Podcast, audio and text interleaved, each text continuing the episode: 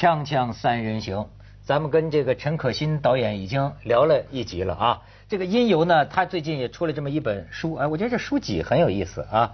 他不仅书籍有意思哈，他书腰也很有意思。书腰很有意思。书腰书书臀在哪儿呢？书腰的中间最有意思。书腰的就肚脐儿呢？呃，马马家辉的 这这腰封了啊。马家马马马马家辉《历历来时路》。哎，其实他写了一段很好，但是太长了。呃，太长。随波逐流安全啊，寻芳觅路刺激。陈可辛是后者。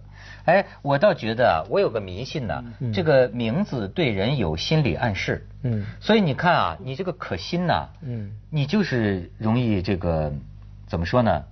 不自信，或者说呢，容易有这个说说出一些辛苦的话来。嗯。所以你看他这名字 可心，就是给人感觉，哎呀，你看说我拍电影。赔了，我也跟你们说，我现在跟老婆也没有自己的房子住。其实刚才讲到赔那个东西，其实是非常夸大的。第一就是说，回到刚才说投名状的事情，就是说，因为拍了一部非常规的中国片，嗯，那么本来美国市场是觉得这个戏能够有中国武侠片的那种票房，那结果，但是那个电影不是一个武侠片，其实是文艺片，那么结果。虽然你有了武侠片最大的男明星李连杰，但他不是一部李连杰呃风格典型的对的电影，嗯，所以变成你你拉不到李连杰的典型的粉丝进来，因为李连杰粉丝可能就不会看那么多字幕。哎，咱们可以看看李连杰，咱不看字幕啊，跟他们他们有剧照啊，这是《投名状》当年的这个宣传会吧？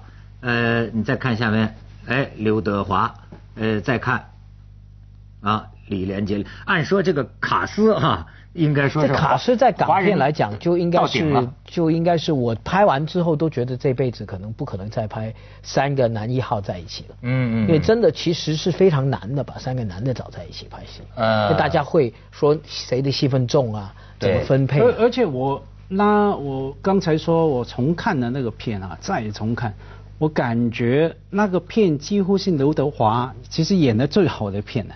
我有这这种感觉，为什么呢？他在里面演个古装嘛，而且他的非常投入他的角色，在他的那个人物啊，不一定不需要表达他是很英俊，不需要表达他是帅哥，不像其他所有电影，刘德华就是刘德华嘛，走个路永远是这样的，一定是这样。然后我是以前说过，以前的电影啊，刘德华一定有一句对白的，B 讲的对白，什么呢？我没得揀噶，我没得选的，对不对？他都是演老大嘛，或者说黑社会去救他女朋友，一定说我冇得敢。而且 他这部片有这句对白吗？没有吧？你讲到刘德华走路那个东西，我得帮他平反一下，他自己是非常自觉的。而且自觉到一个程度，是我们在拍《同名状》的时候，他有有一段戏跟李连杰是跟金城武是来找他，他给李连杰锁住那边屠城，之后他出去走的时候，他背影走，他不理金城武，就是很对这个弟弟失望，走过去的镜头他走背影走，走完回来他一看回放说，哎呀，怎么我又。对啊，他自己是非常自觉的，他非常想改变他。真的是港产片有的时候啊，要叫我说也曾经，咱们叫北京话叫什么行活啊？对，就是他有过一阵儿，比如说这种呃黑帮大哥片，像周润发、呃刘德华都有一种范儿。对，他演范儿了呀，真的就是这种。他成也是因为这个成也是这个范儿，结果他一路把他。绑住也是这个范儿。对你像当年的周润发上了什么赌赌赌赌场两两就两把枪，哇哇哇，他有这个范儿。哎，这个范儿最后也会成为一个演员的障碍。对，绝对。你你怎么能找到自然，是吧？所以呢，要说这个刘德华最近也是有话题。这个可心导演真是说话比较直啊，很多我觉得但是很很有意思的一个讨论。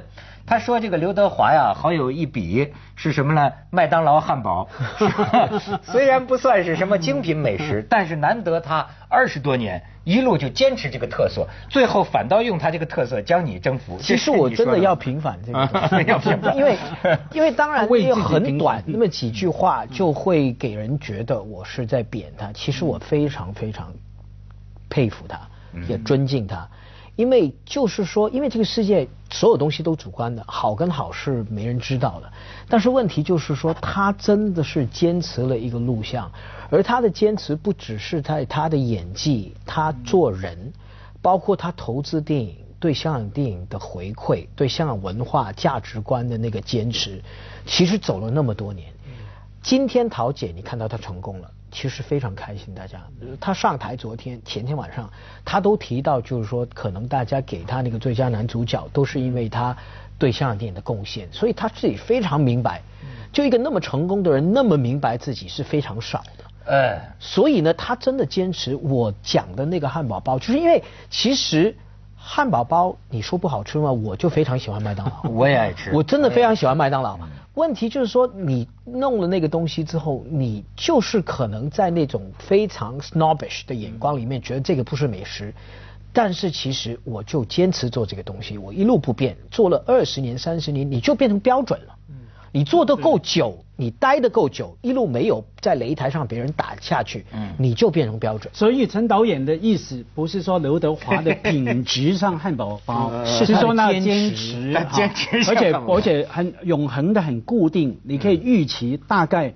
它能够给你某一种满足哈，你不是说它的品质就像 fast food 那么 cheap 啊？绝对不是这个意思。我们要捧刘德华，朋友当然。刘德华是你粉丝啊？这我也是刘德华粉丝啊，我也很喜欢刘德华呀。对，所以他说了一个话。引起别人的误会。我看最近呢，不光他出来平反，他老婆都出来平反，说我最喜欢刘德华了。刘德华是对刘说刘刘德华，吴军说说刘德华都那那么那么那么大年纪了，还能搞出孩子来，我我最崇拜他了。刘德华是不会误会的，因为这个话我讲过，在他面前讲过的。但是问题现在我给人骂的是他粉丝，他们粉丝。说 没错，刘德华怎么回应？我是他的话，第二天就打电话去麦当劳，叫他们送个快餐去你 office。陈导演，请你吃，应该多一笔代言费。锵锵三人行，广告之后见。哎，有个话题真是有意思，就说香港导演和香港明星，真是还有香港市场和大陆市场啊，两个世界两重天。我我我说是什么意思呢？你看啊，咱们那天还讲到。其实香港导演呢，他到大陆拍这种所谓的大片合拍片的时候，照我感觉啊，过去导演在香港电影界的地位和大陆的导演在大陆电影界的地位是很不一样的。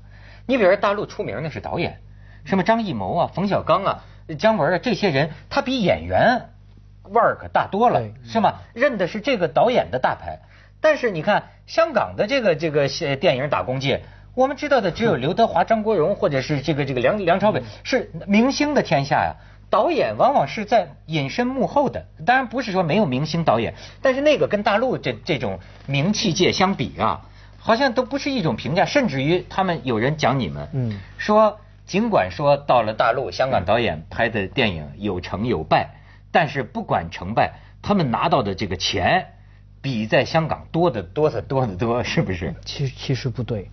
因为其实我们的片酬，其实在没去的时候已经是差不多，也差不了多少。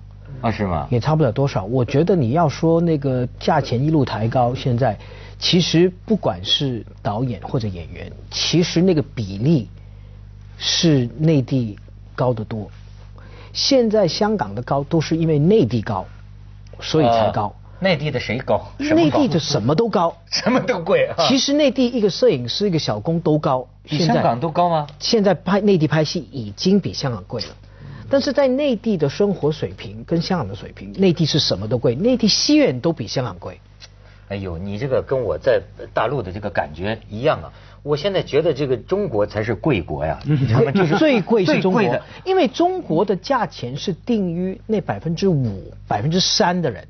是，他们就定了这个价格。其实老百姓是生活不了。你像在北京，现在我认为已经到了很多生活品呢，比香港贵。我去租个地方都比我香港的价贵。对，可是你提供的服务，你这个城市的专业化程度，你的效率，就是说这个生活品质，你差得很远。没有，可是话说回来，在北京或者说大的内地的城市哈，选择还比较多。你当然可以去，可以去吃两百块人民币的一碗面哈。可是你要找三块钱的一个米粉，还有香港就没有，香港三聚氰胺多一点。你要身体比较好。对对对，但是咱们再说回到电影，你你说这个有意思哈。呃，另一方面来看，反倒是什么呢？讲演员，香港的大明星在大陆还是很大牌。你要刘德华啊什么的，你包括你说，当然周润发已经走向国际了。但是你，我告诉你，看现在电视剧价钱突然间从十几万一集，几年前变到三十几万、五十几万，现在八九十万一集，这些都是这几年起来，而且起来的都是内地演员，都不是香港演员。对啊，都是内地演员。其实内地的演员起得更快、更高，工作人员也是。因为就是说，香港是跟着那个经济的环境走，香港的情况就跟着啊，这个经济环境怎么样就走了。但是香港还有，还有就是我们哥们，我们还能便宜一点。但是内地就是因为内地现在问题是你也不能怪演员，因为演员的生命是很短，谁都知道。但是因为内地太多投资方。嗯，钱比货多，就是项目不够，钱多。然后反正你跟一个演员谈，你说合理是这个价钱，但是问题是他我知道啊，但是有很多人付不合理的价钱给我。是。那我难道我不要吗？是。就是。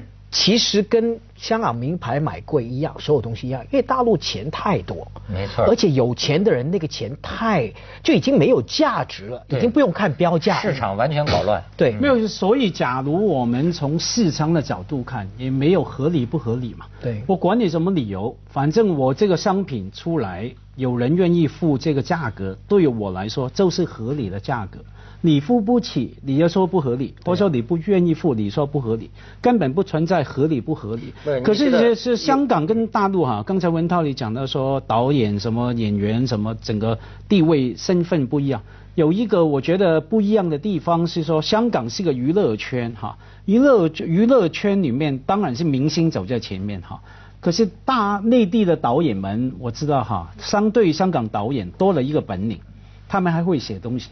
几乎没有一个大陆的导演啊，不会写个书，参与很多文化活动。嗯嗯嗯。所以大陆的不仅是娱乐圈啊，还是一个文化界的概念哈。是文化界。对，所以他们渗透力、整个形象是不不一样。没错。到底说你当然他们可能是水货是吧？但是我不得不承认啊，就是说在过去至少在过去某个年代的评价当中，大陆的电影导演呢是比较接近于家甚至是知识分子的。当然，后来呢，很多人现了原形，我们发现他不是什么知识分子。也许侯孝贤、杨德昌算知识分子，对吧？大陆的那可能是个水货，但是至少摆出来的范儿啊。对。他跟香港，香港很多导演到今天都在说，我打工仔，就跟曾荫权说的一样，我就是个打工仔，我这个什么大艺术家，没敢想啊，好像是。